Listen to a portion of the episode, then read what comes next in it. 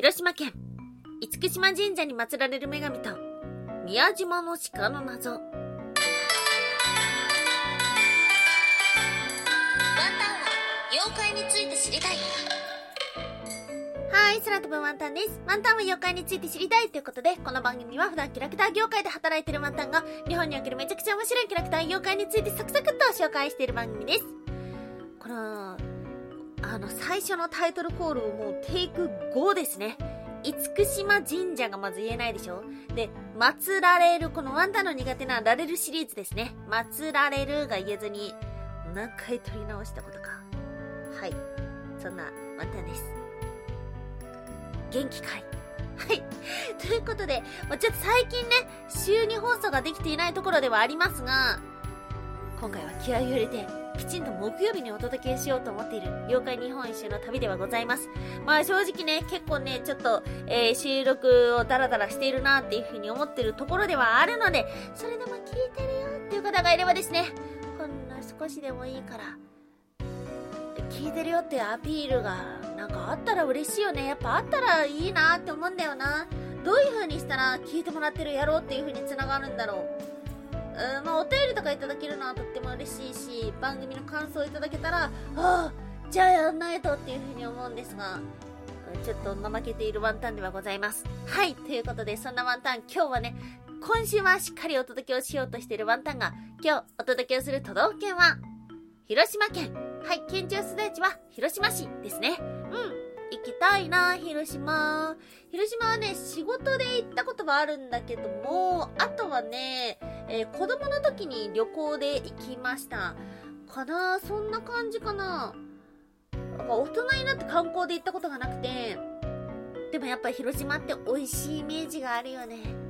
だから行きたいなっていうふうに思っております。で、ワンタンはですね、まあ、兵庫県出身ではあるし、まあ、兵庫県もね、美味しい食べ物があるんですが、広島といえばって言うとね、やっぱりレモンと牡蠣のイメージがあるかな。なんかそういうといえばがあるのがすごい羨ましいんですよ。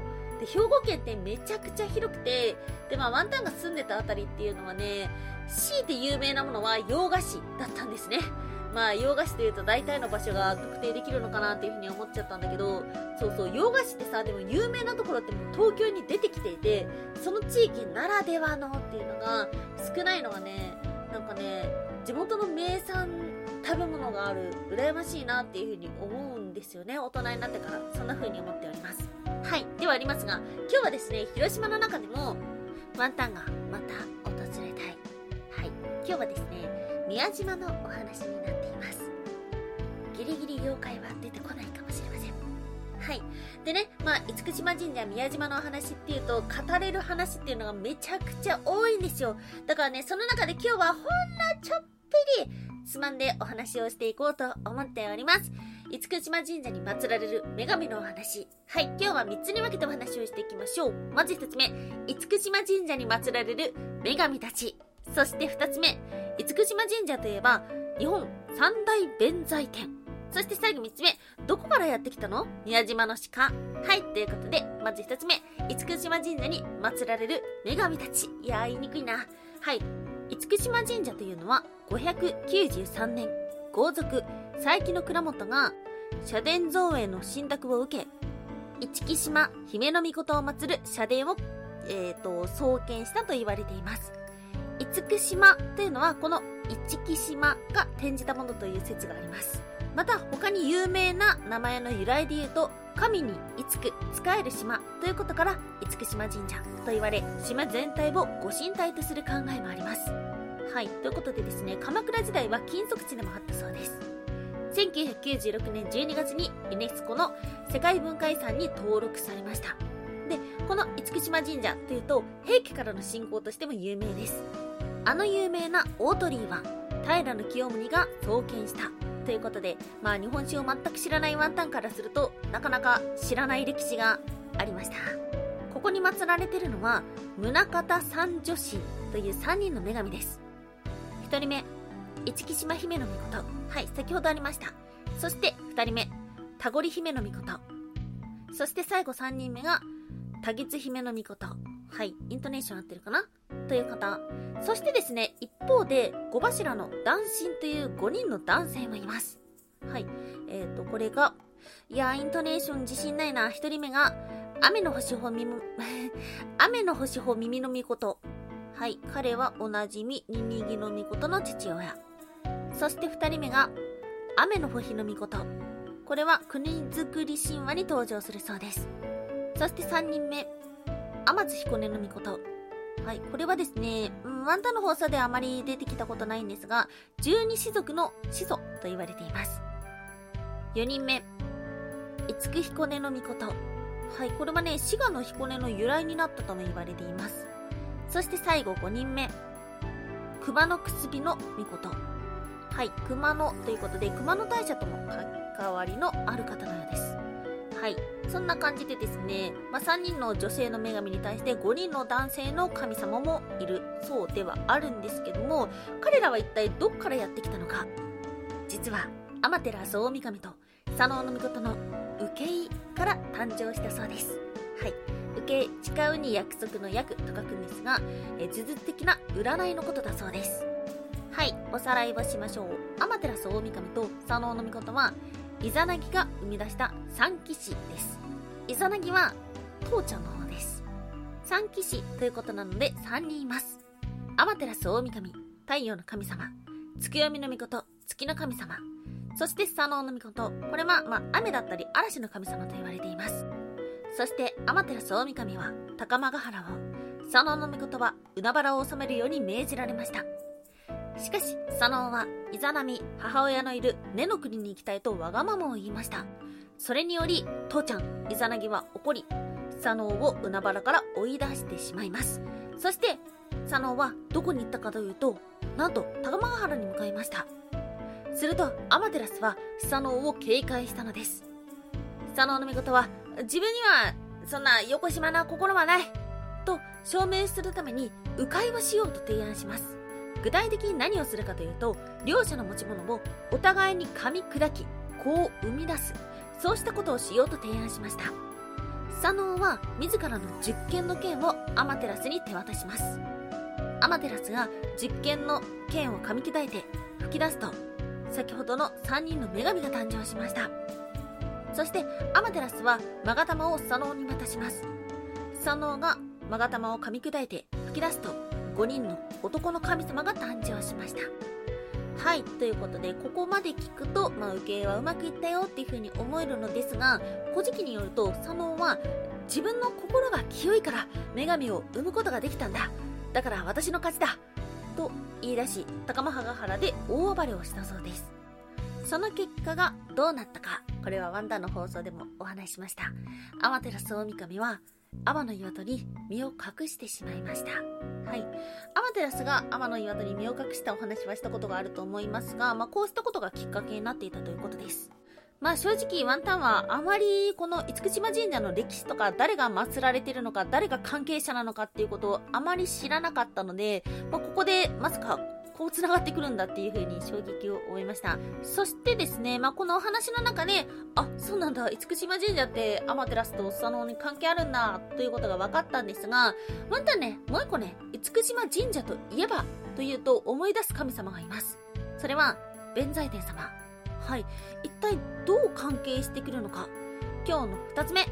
厳島神社といえば、日本三大弁財天。はい。日本三大弁財天のお話は過去にもしました。はい。江ノ島の弁財天様。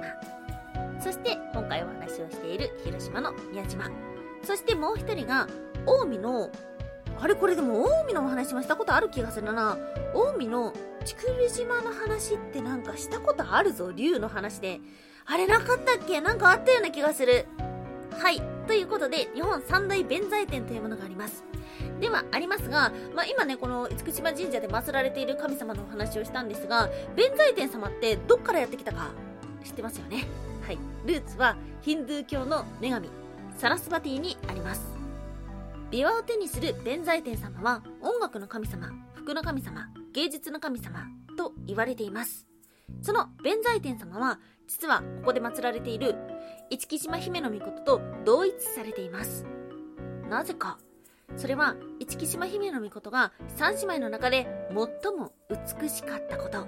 そして芸術や芸能面に秀でていたこと。ということから同一されるようになったと言われていますそしてそれだけではありません奈良時代頃からあった神仏集合の考えにより神様と仏教が由来になっている弁財天様が集合されていったというようなことですでね、まあこの神仏集合の話って今まであんまりしたことがないんですけども、結構ね、身近にあると思います。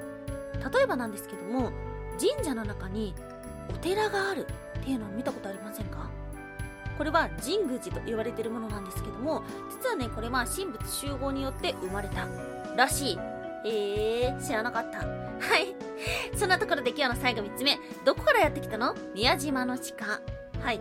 宮島というと鹿がいます。ワンタンはね、宮島は1回しか行ったことないんだけど、なんかね、鹿が凶暴だった。奈良の鹿は、やっぱ小学生の時からさ、遠足とかさ、馴染みがあるから、なんかね、あんま怖くないイメージがあったんだけど、ワンタンの記憶の中では、宮島の鹿はちょっとね、怖かったんですよ。なんか観光客の紙袋を襲ってるのを見てしまって、そうめちゃくちゃ怖くて、いやーっていう風に思ってたんですけども、今はですね、約500頭住んでるそうです。で、まあ、これ一体どっからやってきたんだよ？っていうことなんですけども、まあ、約6000年前に瀬戸内海ができた頃にはもうすでにいたらしい。だから、もともとま宮島がこの本土と繋がってた時から、その辺には鹿がいたようだ。で、それがどんどんどんどん瀬戸内海ができて、島化していった時に、本当にいたものが島に残っちゃった。パターン。とそれだけではなくてこれ知ってますか？鹿ってね泳ぐんですよ。でワンタンも鹿が泳いでるところは見たことないんだけど奈良の池の中に鹿が入ってるのは見たことあるもう衝撃を受けてもうなんか野生動物が水を克服したらもう勝てないと思ってめっちゃ怖かったんだけど、そう、鹿ってね、水平気らしいんだよね。で、鹿が水の中泳ぐって話で聞いたことある人もいると思うし、ワンタンは少なくとも池に入ってる鹿は見たことある。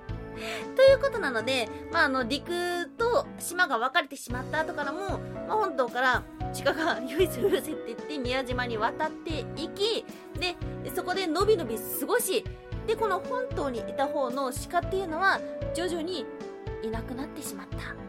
ということなのでなんだか違和感があるけども宮島に鹿がいるというようなイメージがついていたそうです。ただ、えー、奈良の鹿と違っていてあまり宮島の鹿は神話的な物語はないらしいということでしたはいということでですね、まあ、今日はちょっぴり、ちょっぴり厳島神社のお話をしたんですけども、本当にね、いろんな角度でお話ができると思います。空海の話もできるかもしれないし、なんか1200円ぐらい、えっ、ー、と、消えない炎っていうのがあるんですよね、確か。とか、っていうことで、まあ、鳥居の話だったりとか、あの建物は一体何で沈まないのかとかね、いろんな角度があると思いますが、今日はですね、その中でも、天照大神と佐野の御事にちょっぴり話を集中させてお話をしたというところになります。はい。ということで、行きたいですね。広島。美味しいものを食べに、今日もお聴きいただきましてありがとうございました。以上、空飛ぶワンタンでした。